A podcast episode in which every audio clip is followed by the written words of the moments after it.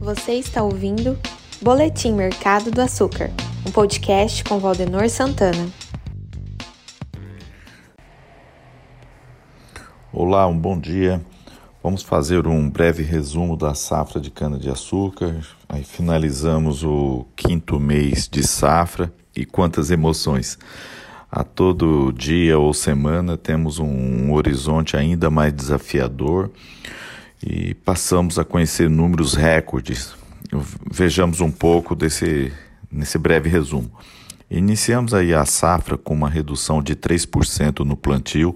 O mundo já demandava que mais açúcar e o Brasil que poderia suprir não conseguiu, pois reduziu a área perdendo espaço para soja, milho e a pecuária.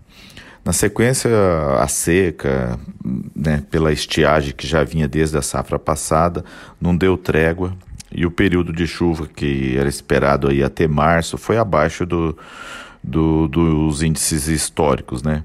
Iniciamos a safra neste clima e até o momento não foi regularizado as chuvas, falta ainda.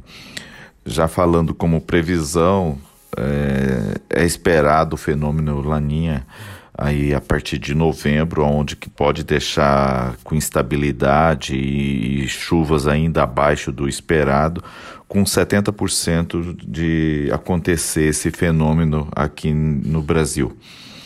E permanecendo o clima seco no Brasil, a previsão é de chuvas em excesso na Índia e Tailândia, quando eles estarão começando a safra. Então, isso vai dando mais pimenta pra, para os preços do açúcar.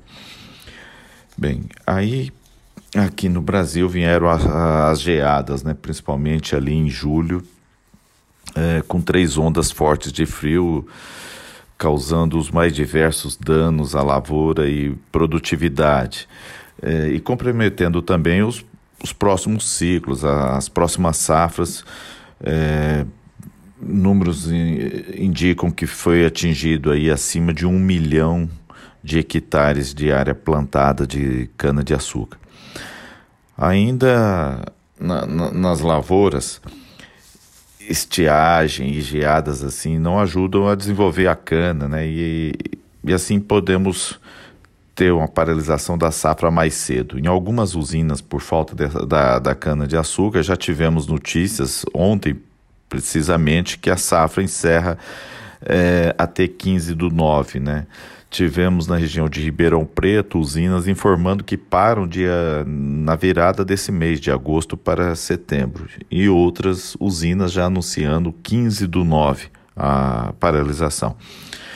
A, a geada ela atinge os mais diversos estágios da cana, mas principalmente ela falando de uma cana que já está elevada, ela deixa a cana porosa, em alguns casos parece capim estivemos passando por algumas regiões e fica até uma dúvida o que, que é capim, o que, que é cana de açúcar, né? Então, com isso também estaremos batendo recorde, com uma quebra histórica. Neste período do ano é comum também os focos de incêndio dos mais diversas regiões do país, mas diante da estiagem geada, milho, capim e cana todos secos, os focos estão acontecendo nos canaviais e trazendo consequências sérias para esta e para as próximas safras, já que o canavial não se recupera tão rapidamente, né?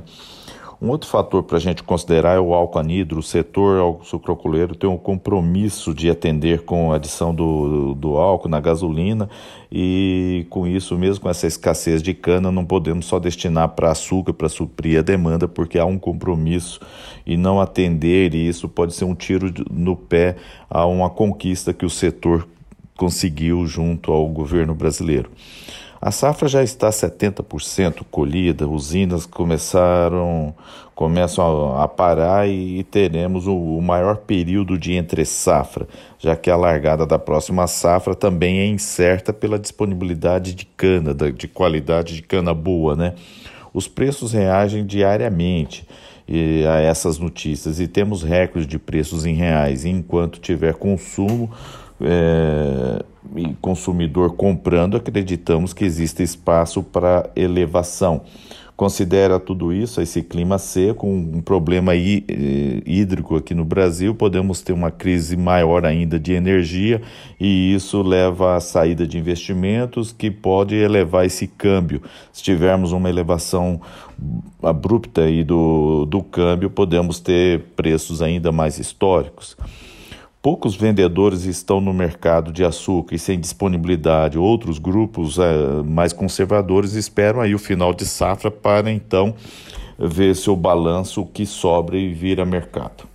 Enfim, são esses os principais pontos que da safra e, apontados e quero reforçar o compromisso da açucareira Energy em estar no mercado os 12 meses, é, pois é, antecipamos o fornecimento aos nossos tradicionais clientes, levamos oportunidades de compras para amenizar seus custos e automaticamente impacto nos preços e continuamos atentos às suas demandas.